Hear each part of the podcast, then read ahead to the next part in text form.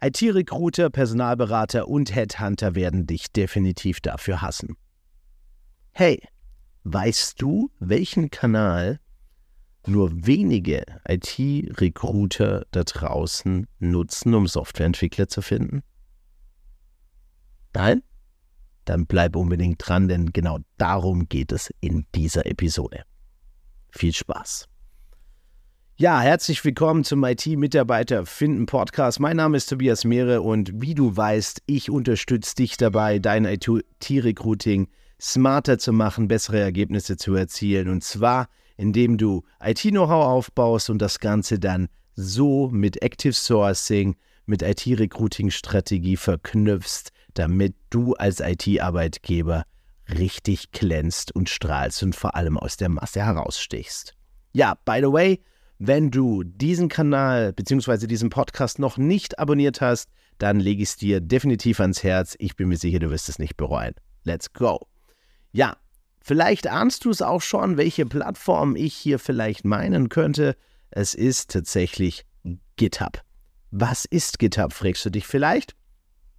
Ähm, GitHub ist eine Plattform, man könnte auch sagen, eine Software as a Service, die letzten Endes Softwareentwicklern ermöglicht, ihre Softwareprojekte auf dieser Plattform zu verwalten, zu versionieren, den Source Code zu teilen, zusammen an, so an Softwareprojekten zu arbeiten und ähm, ja zu kollaborieren und daraus oder zusätzlich solltest du auch auf dem Schirm haben, GitHub ist auch eine Community, wo geschrieben wird, sich ausgetauscht wird, wo es Benutzerprofile gibt.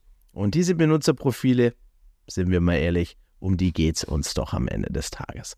Ja, also an der Stelle mal der Hinweis, ich möchte dir einfach nur einen kleinen Eindruck geben, wenn du einfach mal auf dieser Plattform nach Java-Entwicklern suchst, die als Ortsangabe in Deutschland, in dem Fall jetzt Germany, weil denkt dran, die meisten Softwareentwickler, wenn sie sich im Coding-Modus bewegen da draußen, nutzen Englisch. Das heißt, es ist auch nicht weiter verwunderlich, dass die meisten dort auch Germany und nicht Deutschland als Location, als Ortsangabe angeben. Ja, und das finde ich schon spannend. Es sind schon mal 20.000, ne, die Ortsangabe Deutschland haben. Ähm, allein mit Java. Ne? Und da kannst du natürlich noch weiter verfeinern, welche Technologie und was du auch machen kannst. Du kannst, ich sage jetzt mal so, ja, indirekte Qualitätskriterien in der Suche noch verwenden. Zum Beispiel, wie aktiv ist dieser Mensch auf der Community? Wie viel ähm, veröffentlichte Projekte hat er denn dort? Ähm, wie oft äh, committet er letzten Endes? Und ähm, also committen ist quasi, wie oft stellt er auch Änderungen bereit in Open Source Software Projekten. Und ähm, ja, an der Stelle ähm, vielleicht ein kleiner Shoutout an die Jungs von Atlas Source ähm, die das tatsächlich in ihre äh, Talent-Lösung äh, letztendlich integriert haben, ähm, tatsächlich eine qualitative Bewertung von GitHub-Profilen auch mit einzubauen, finde ich ziemlich cool. Ähm, ich packe dir den Link in die Show Notes. Und ähm, ja, nimm gerne mal mit denen Kontakt auf, äh, wenn gerade für dich sowieso das Thema äh, Sourcing-Plattform irgendwie interessant ist, um einen Talentpool aufzubauen. Die äh, Jungs werden sich sicherlich freuen, sagen Gruß von mir. Ja, jetzt bin ich ein bisschen abgedriftet, aber worauf will ich raus? Ne? Du solltest GitHub in deinem Portfolio aufnehmen. Warum? Weil dort Entwickler sind. Das heißt, die ganze Frage, ist er jetzt Entwickler, ist er nicht Entwickler? Wenn er dort noch aktiv ist, dann ist er zumindest im Hobbybereich noch aktiv an der Softwareentwicklung. Und dementsprechend kannst du das natürlich für dich auch für eine Identifikation nutzen. Der nächste Schritt wird sicherlich gleich sein, dass du sagst, ja, okay, wenn ich den jetzt dann gefunden habe, kann ich den dort auch direkt ansprechen. Da sage ich immer mal ein bisschen Vorsicht. Ich schließe nicht kategorisch aus, aber du darfst davon ausgehen, die Entwickler sind auf GitHub nicht, um von Recruitern wegen Jobs angehauen zu werden. Deshalb geh mal davon aus, dass sie vielleicht nicht dort direkt angesprochen werden. Aber du kannst die Info nutzen. Und zwar in zweierlei Hinsicht. Du kannst zum Beispiel dieses Profil nutzen, um mit äh, deinem Fachbereich, mit deinen Entwicklerkollegen im Fachbereich einfach mal den Source Code, den derjenige dort bereitstellt, mal anzugucken, mal zu bewerten, mal zu gucken, was, wie schätzen deine Kollegen das ein. Ist doch super, noch ohne dass du direkt Kontakt aufnehmen musstest. Zweitens, könntest du dann auch überlegen, zum Beispiel deinen Entwicklerkollegen zu fragen, ob nicht mit demjenigen Kontakt aufnehmen will. Zum Beispiel mit einem, ja, ähm, auch anerkennenden, hey, cooles Projekt und ähm, magst du mir da mal mehr dazu erzählen und dann erst einmal Beziehung aufbauen, ne? Weil du dann Stück für Stück rausfinden kannst, ob überhaupt das Thema Jobwechsel eigentlich eine Rolle spielt, ne?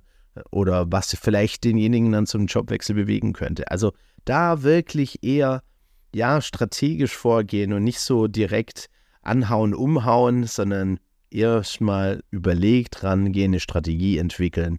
Und ähm, dann kannst du da richtig viel rausholen. Und glaub mir, dass das machen noch nicht so viele da draußen.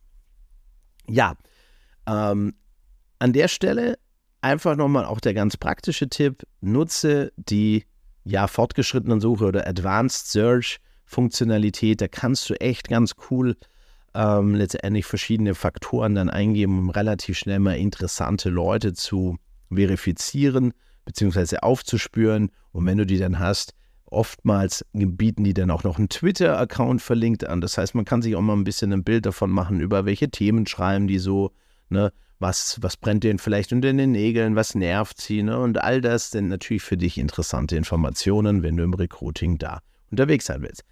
Ja, das war jetzt heute ein kleiner äh, Short-Tipp an der Stelle.